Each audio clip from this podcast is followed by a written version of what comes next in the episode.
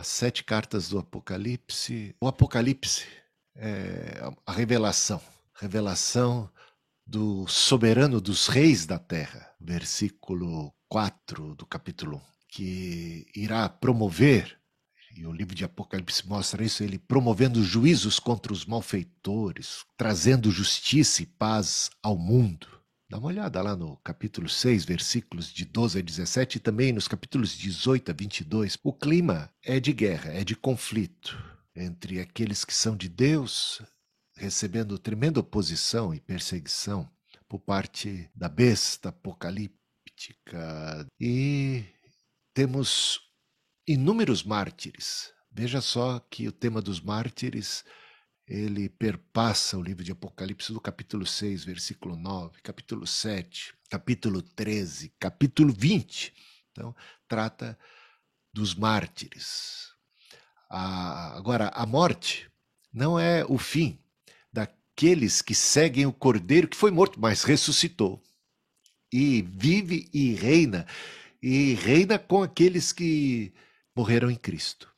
Vive e reina eternamente com eles. Então, a morte também não deve nos assustar. Os mártires são vistos como cantando e, e, reinando e se assentando em tronos e sendo consolados e tendo um tratamento muito VIP, diferenciado lá no céu.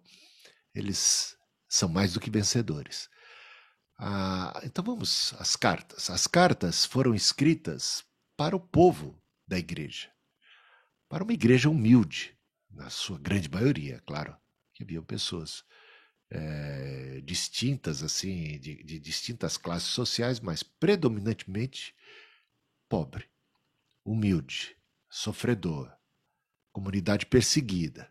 Né? Foi escrito de tal maneira que essas pessoas simples pudessem entender.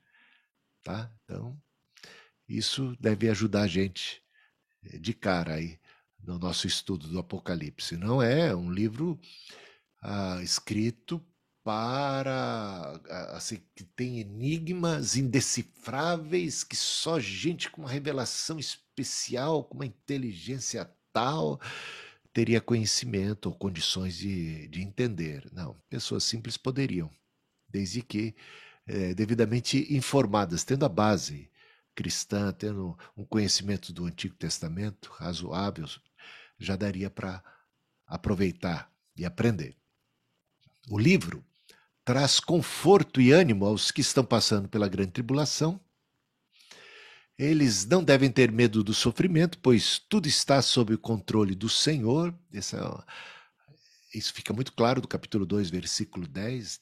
Deus, Jesus, Jesus Cristo está governando.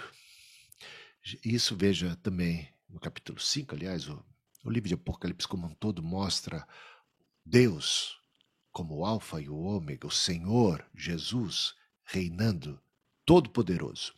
Jesus triunfará sobre o mal e vingará o sangue dos inocentes. Você vê isso no capítulo 6, do versículo 9 ao 17, no capítulo 18, versículo 14, no capítulo 19, dos versículos de 1 a 9. E o Senhor vai fazendo vingança, retribuindo, fazendo justiça a cada um segundo as suas obras. Então, aqueles malignos, os malfeitores, os inimigos de Deus e do povo de Deus serão devidamente é, julgados e tratados. O Rei das Nações, a gente vê esse cântico, né?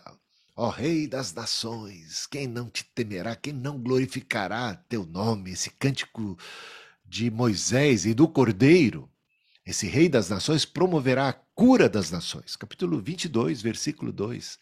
E a maldição não terá mais lugar. Eis que faço novas todas as coisas. E chegará o dia em que não haverá mais lugar para a rebelião, para o pecado, para a morte, para o choro, para a injustiça, perversidade e coisas malignas. E felizes serão quem? Os que lavaram as suas vestiduras e as alvejaram no sangue do Cordeiro. Esses viverão na Nova Jerusalém, na terra e no céu renovado pelo poder de Deus que faz novas todas as coisas. Então, as sete igrejas. É interessante a presença do número sete, sete que aparece muitas vezes no livro de Apocalipse e também João. O, bom, a revelação foi dada a João, o apóstolo, e ele escreveu também um evangelho. E você sabe que no evangelho de João, o número 7 também aparece. É, e é de maneira pedagógica, não é supersticiosa, não, é pedagógica. O livro de João, no livro de João, nós temos sete milagres de Jesus. Nem mais nem menos. Sete milagres de Jesus no livro de João. Muito mais poderia ter sido escrito, diz João. Mas estes sinais, os sete sinais, estão ali apresentados e foram selecionados a dedo para que nós pudéssemos crer. E eles são representativos do todo. Foram escolhidos a dedo sete sinais, os sete milagres, para falar de Cristo, da divindade de Jesus. Há também no livro, no Evangelho de João, sete afirmações de Jesus: Eu sou. Sete eu sou. Eu sou o caminho, a verdade e a vida. Eu sou a luz do mundo. Eu sou o pão vivo que desceu do céu. Né? Então, são sete. Eu sou o bom pastor. Eu sou a ressurreição e a vida, e aí vai. São sete eu sous. E isto também, a propósito, para falar de Cristo como Deus, porque foi desta forma que Moisés é, ouviu o Senhor se apresentando. Qual é o seu nome? Como é que eu vou é, apresentar, falar de você, me referir ao Senhor, às outras pessoas? Qual é o seu nome? E qual foi a resposta de Deus para Moisés? Eu sou. E Jesus diz: Eu sou, eu sou, eu sou. Sete vezes João marca esta frase, com aqueles sete milagres. Então a ideia é plenitude. E aqui nós temos sete o quê? Igrejas. Elas são é, representativas, elas existiram, mas as cartas são dirigidas a sete igrejas como que dirigidas a todas as igrejas, ou a igreja como um todo. É para falar da totalidade da igreja, tá? Então não é uma questão supersticiosa, é uma questão pedagógica, ela é uma linguagem figurada para falar da plenitude, assim como também é dito ali os sete espíritos de Deus. Não é que Deus tem sete espíritos, a ideia é a plenitude da manifestação do Espírito Santo de Deus, do Espírito de Deus em toda a sua excelência. Tá? Ah, o, o fato do Senhor comunicar em primeira mão à igreja, as, o livro de Apocalipse é escrito às sete igrejas. E ele está comunicando o que? O que ele fará. É assim um resumo das ações principais de nosso Senhor Jesus Cristo, da sua atuação na história, o que está por vir, o que o Senhor está prestes a fazer uh, os seus juízos. E isto está sendo comunicado em primeira mão para quem? Para a igreja, ou para as sete igrejas que representam a totalidade da igreja, a igreja como um todo. Veja como o Senhor Jesus Cristo tributa à igreja um papel de honra. E a gente vai ver aquilo que Deus falou ao profeta Amós, que ele, ele não faz, ele não age sem primeiro não comunicar o que está para fazer aos seus servos, os profetas. Lembra dessa passagem? Algo aqui, nessa linha, está acontecendo. O Senhor está comunicando aos seus servos, a João e a igreja, as sete igrejas, aquilo que ele está para fazer. Então, é um lugar de excelência que a igreja ocupa no plano, no projeto, na mente de Deus. Está falando ainda sobre a igreja. Pode ser desprezada, e muitas vezes o é, pelo mundo, pelos que não são de Deus, e até mesmo perseguida, como foi, e até em determinados lugares, até o dia de hoje, acaba sendo perseguida. Mas ela é valorizada por Jesus, ela está no centro dos planos de Deus, e aqui temos vários, várias passagens bíblicas que mostram como a igreja representa, tem, possui um papel magnífico no projeto de Deus, naquilo que Deus está fazendo. Ela é o corpo de Cristo, né?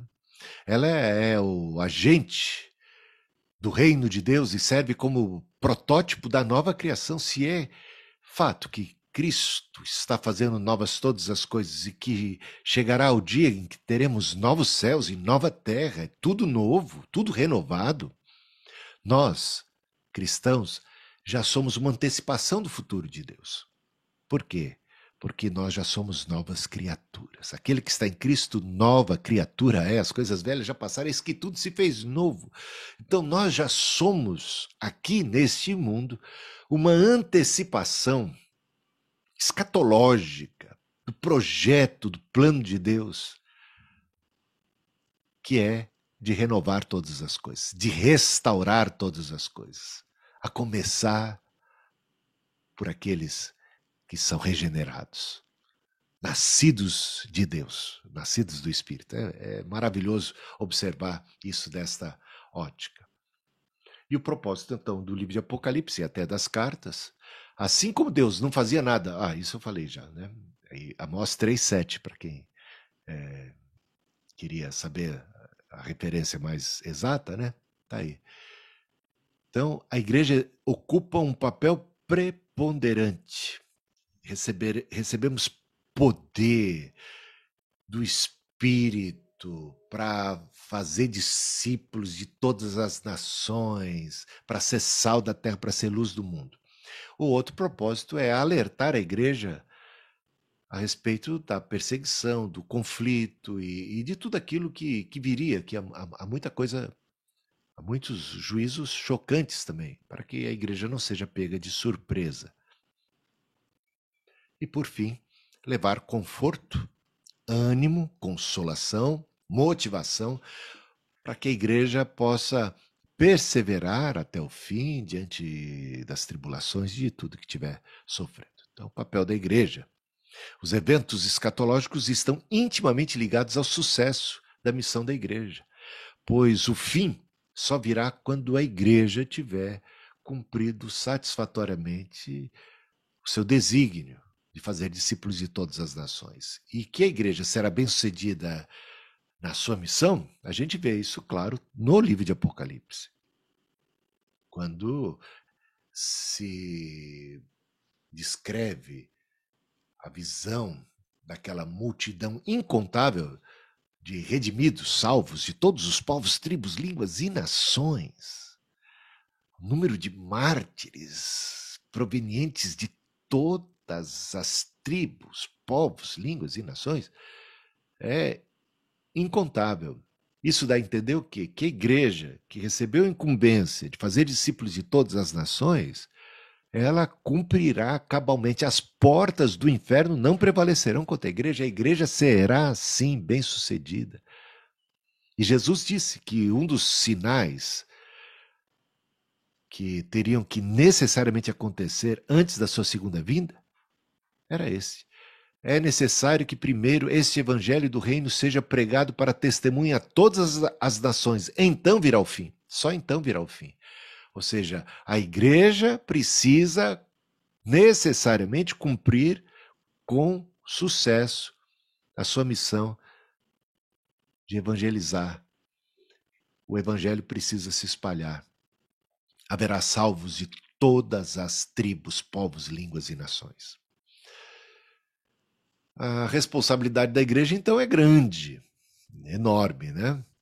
Então, a gente vai ver aqui versículos como aquela frase de Jesus que se encontra em Lucas 12, 48. Para aquele que muito foi dado, muito também será requerido. A igreja tem recebido conhecimento, graça, misericórdia, incumbência, chamado, poder do Espírito. Então, da igreja, ou daqueles que são da igreja, o Senhor espera mais. Né?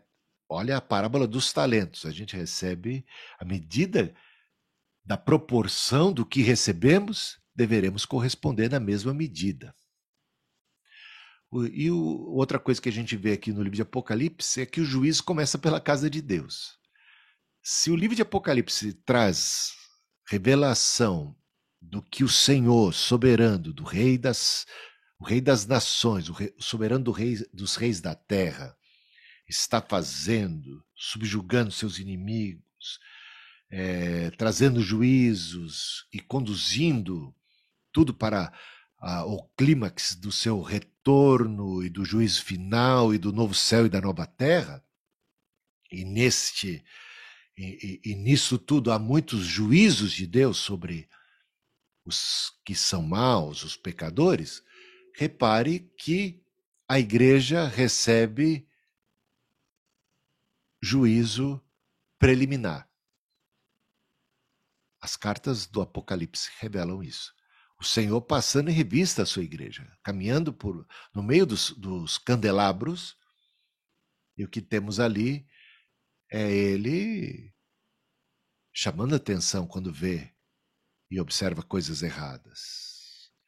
Ele está, inclusive, trazendo ameaças à igreja. Cuidado para que ninguém roube a sua coroa.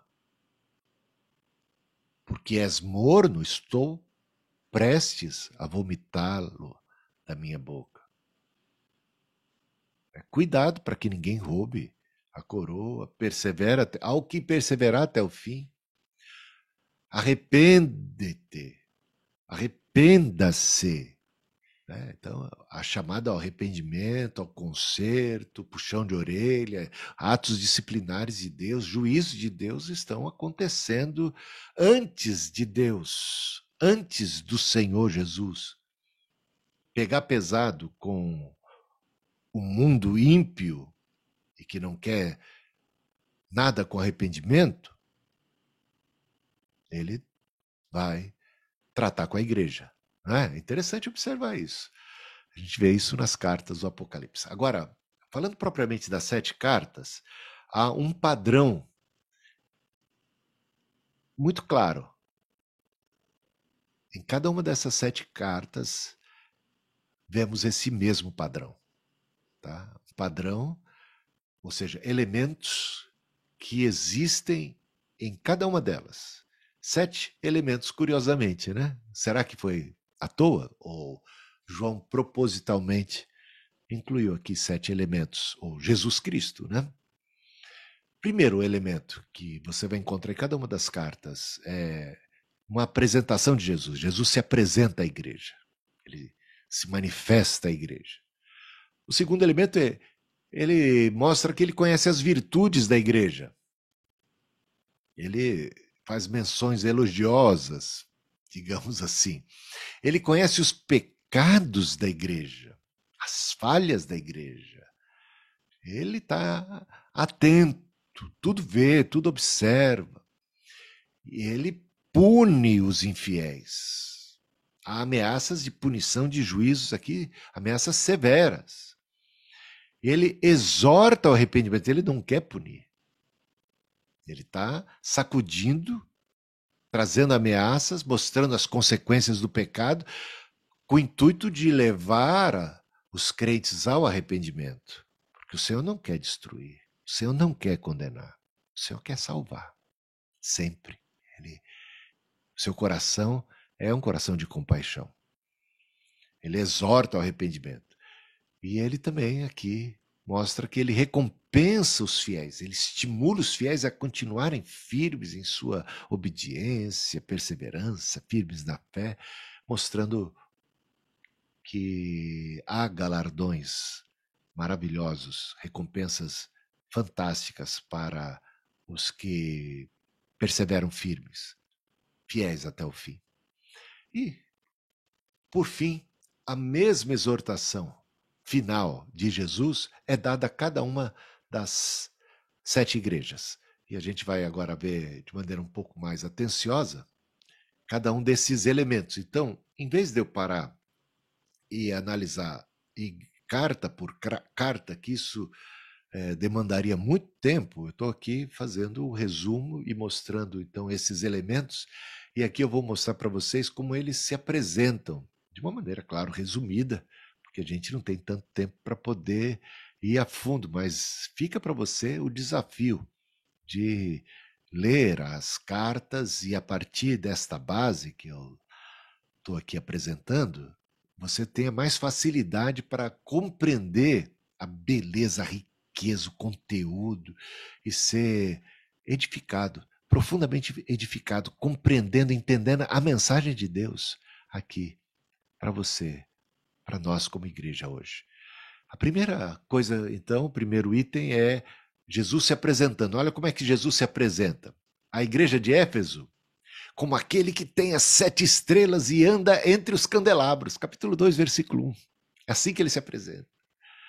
Eu sou aquele que tem as sete estrelas e anda e passeia no meio dos candelabros. Quando a gente se reúne como igreja num culto, para tomar ceia, ou em reuniões como esta, ainda que virtuais, você já parou para pensar na presença de Cristo passeando entre os candelabros? E quem é ele? Ele é quem tem as sete estrelas. Essas sete estrelas quem são? Se não uma referência em linguagem figurada, a própria igreja. Vocês são como luzeiros do mundo. Então, luz do mundo. Assim como o Pai me enviou, eu envio vocês. Ele tem em suas mãos as sete igrejas. Ele passeia no meio dos candelabros, outra figura de, de linguagem candelabro, que fala de luz. Ele está passeando. E ele está passando em revista a sua igreja. Ele tudo vê, tudo sabe. Ele disciplina. Ele tenta colocar a igreja no prumo. A igreja de Esmirna, ele se apresenta como o primeiro e último, como aquele que morreu e tornou a viver.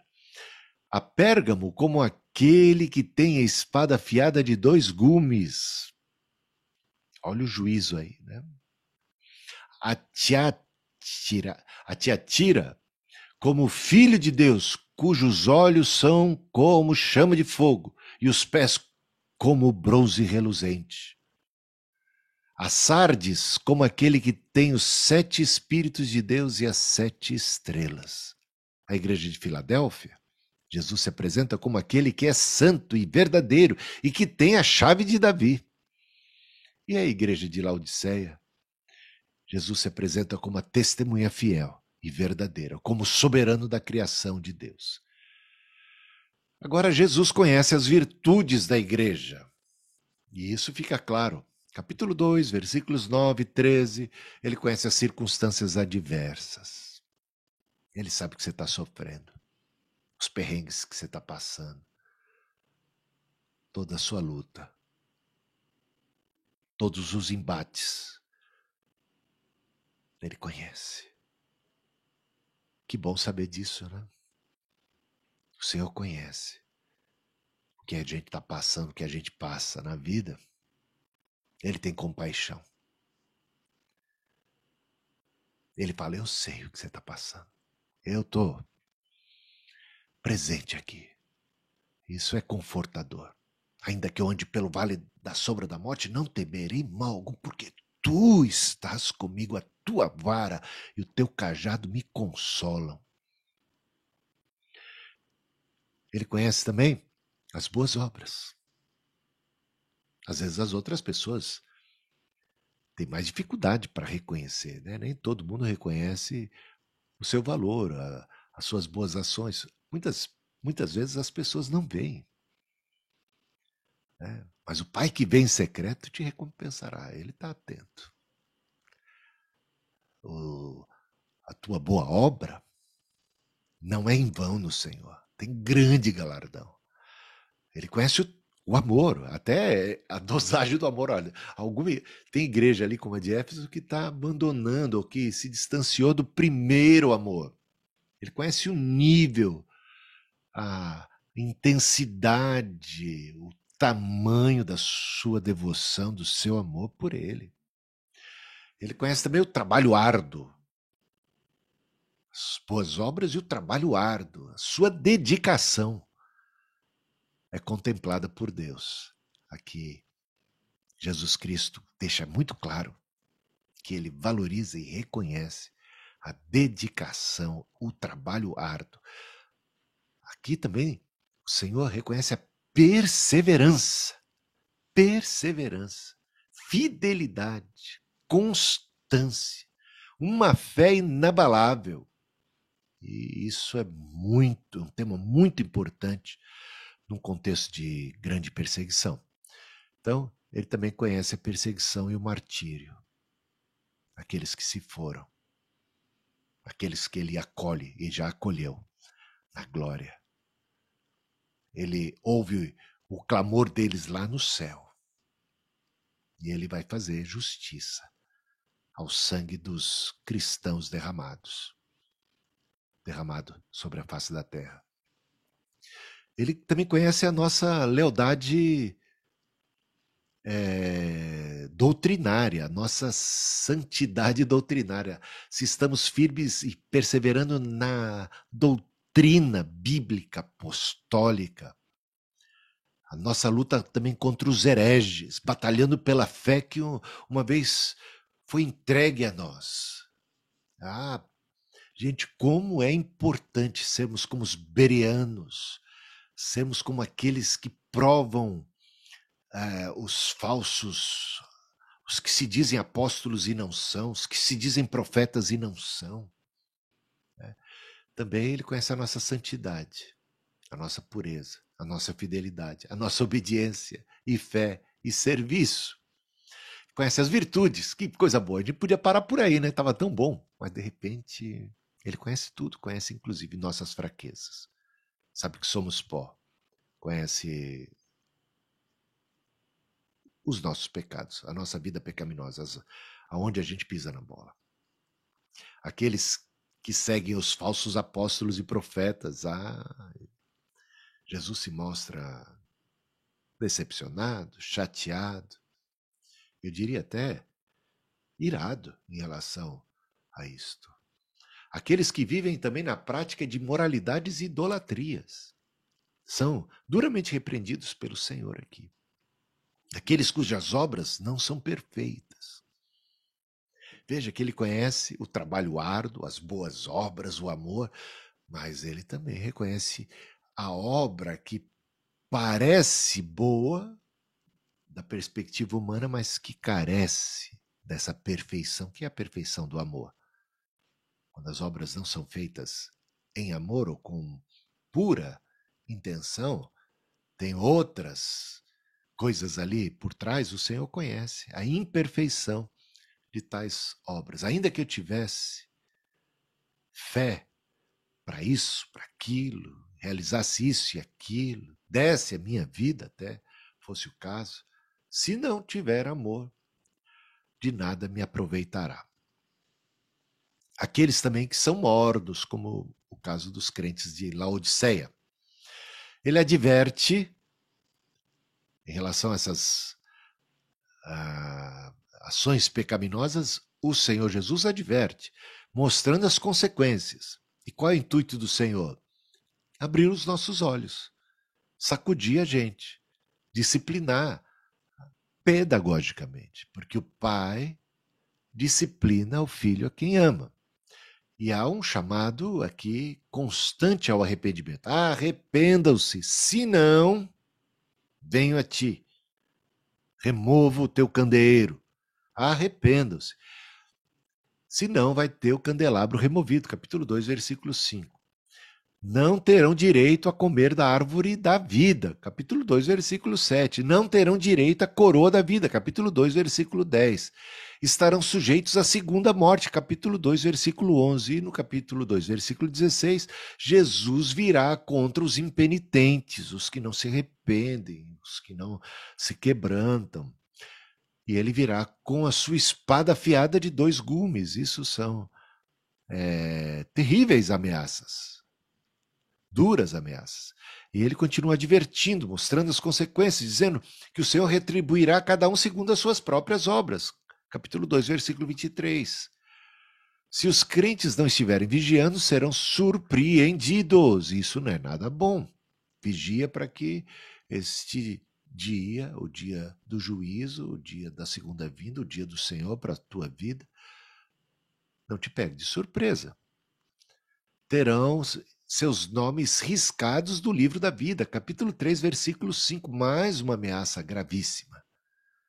E corre o risco de ser vomitados da boca do próprio Deus aqueles que permanecerem indefinidamente mornos, que não derem ouvidos à, à chamada de Deus, do Cristo. Agora, Jesus convida ao arrependimento. O pai repreende o filho a quem ama, capítulo 3, versículo 19, a gente vê bem isso.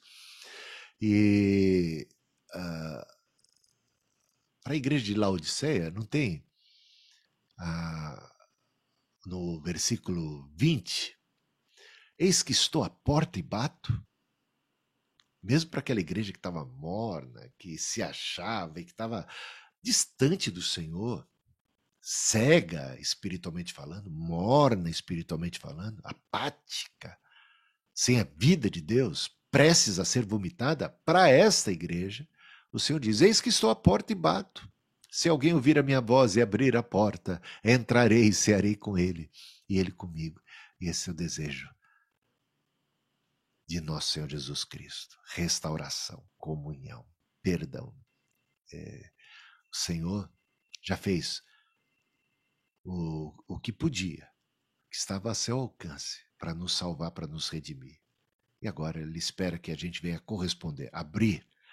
A porta do céu o Senhor abriu, agora cabe a gente abrir a porta do nosso próprio coração, não é? Jesus concede tempo para o arrependimento até mesmo daquela falsa profetisa Jezabel. Veja lá, capítulo 2, versículo 21, trata dessa mulher chamada Jezabel. Possivelmente o nome dela não fosse esse. Mas a gente lembra de Jezabel lá do Antigo Testamento. Lembra que a, falava que ter conhecimento do Antigo Testamento ajuda bastante a entender o livro de Apocalipse? Uma das razões. A gente já vê aí esse nome Jezabel aplicado a esta mulher. E ela era tinhosa, ela era maligna. E o Senhor estava pegando pesado com ela.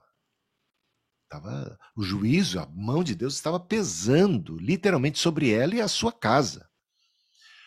Agora, o que o Senhor revela ali é o seguinte: eu dei tempo para que ela se arrependesse, mas ela não se arrependeu. Que triste isso, né? Veja como o Senhor quer, mesmo pessoas como essa tal profetisa, falsa profeta, Jezabel, que estava é, promovendo carnalidade é, com seu ensino, com a sua doutrina falsa, desviando as pessoas da sã doutrina, desviando também de uma vida de santidade e, e de bom comportamento. Mesmo uma pessoa tão maligna como ela, estava recebendo da parte de Cristo oportunidade para arrepender-se. Tal é o tamanho da misericórdia de Deus. O problema é que no caso dela, ela não se arrependeu. Ela fechou-se para o tempo sobremodo oportuno da graça, da misericórdia, das oportunidades que Deus, no seu imenso amor e compaixão, estava concedendo a ela. Isso sirva de lição para cada um de nós, né? Ele não quer filhos contrariados dentro de sua casa.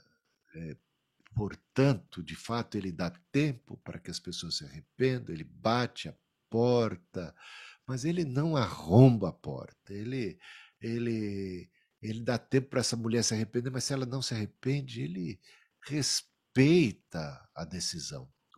O, o jovem rico vai embora, Jesus fica triste porque Jesus o amava, mas ele respeita a decisão do jovem rico.